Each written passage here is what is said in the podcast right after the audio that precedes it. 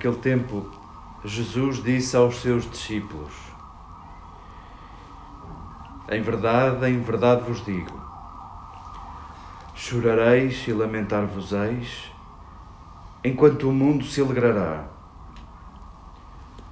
Estareis tristes, mas a vossa tristeza converter-se-á em alegria. A mulher, quando está para ser mãe, sente angústia porque chegou a sua hora.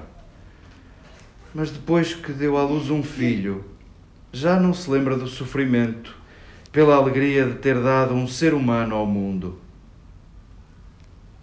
Também vós agora estáis tristes, mas eu hei de ver-vos de novo, e o vosso coração alegrar-se-á, e ninguém vos poderá tirar a vossa alegria. Nesse dia não me fareis pergunta alguma.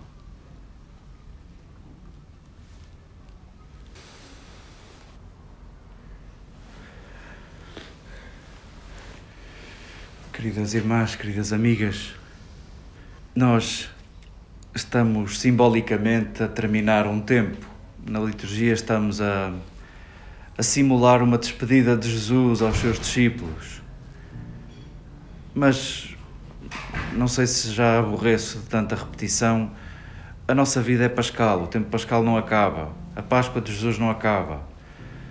Simbolicamente, vamos dando estas cadências ao tempo da nossa oração comunitária, vamos dando esta cadência à liturgia, para saborearmos de outras maneiras e de outras formas pormenores e aspectos que poderíamos correr risco de nos irmos esquecendo. E sim, a liturgia assume nestes dias o registro de despedida de Jesus.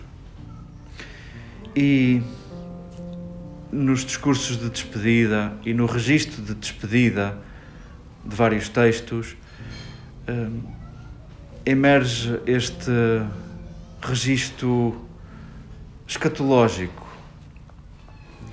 A escatologia é esse apartado da teologia, esse domínio da teologia que ousa colocar palavras nisso que é o fim dos tempos. E vamos, haverá tantos entendimentos de escatologia quantos os crentes e os não crentes. Cada um tem uma coisa a dizer sobre aquilo em que acredita, sobre o fim dos tempos. O fim dos tempos não significa a destruição do tempo significa o dia em que percebemos a finalidade do tempo. Terre Chardin traduz esse escaton, esse dia para o qual tudo converge, traduz por ponto ômega. É para, é para esse ponto que tudo converge, que tudo e que todos convergem. Tudo e todos convergimos alguns com intuições e outros sem fazerem bem ideia do que isso é. Vamos, estamos no domínio daquilo em que acreditamos. E sim, não conseguimos pôr-nos de acordo em relação a todas as palavras e a todos os conceitos neste domínio da escatologia. E sim, este texto que escutávamos de João também é escrito a pessoas que, a crentes, a irmãos nossos, que experimentam desconforto por serem discípulos de Jesus. E sim, naquela hora sentem-se mesmo tristes e sentem-se ridicularizados e hão de sentir-se verdadeiramente perseguidos e torturados e mortos, hão de experimentar muita injustiça e muita barbárie. E lembra o autor do texto e lembra João, mas isto tudo poderá ter um sentido porque a seguir veremos Deus face a face estaremos com o nosso Jesus, com o nosso amado. E sim, esse entendimento nós não conseguimos prescindir dele, apesar de não sofrermos como os nossos irmãos sofreram. Sim, há, há um valor escatológico nestas palavras e, e a teologia está lá para nos falar sobre isto. Mas vamos, gostava que, que este texto não ficasse só arrumado no domínio da escatologia, que pudesse ser um texto que nos acompanha em cada dia, que está conosco e que se refere ao nosso cotidiano. Porventura, queremos saborear e construir uma, uma escatologia do cotidiano.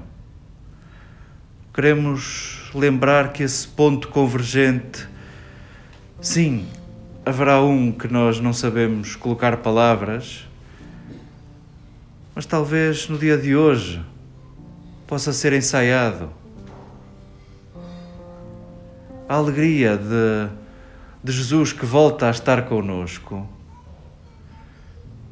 Ao longo da nossa vida vai-nos caindo a ficha, espera, Ele visitou-me de tantas formas, em pessoas e em circunstâncias, Porventura há um primeiro entendimento destas palavras que se trata disso mesmo, de uma espécie de escatologia do cotidiano. Ele volta a ver-me de novo ainda hoje.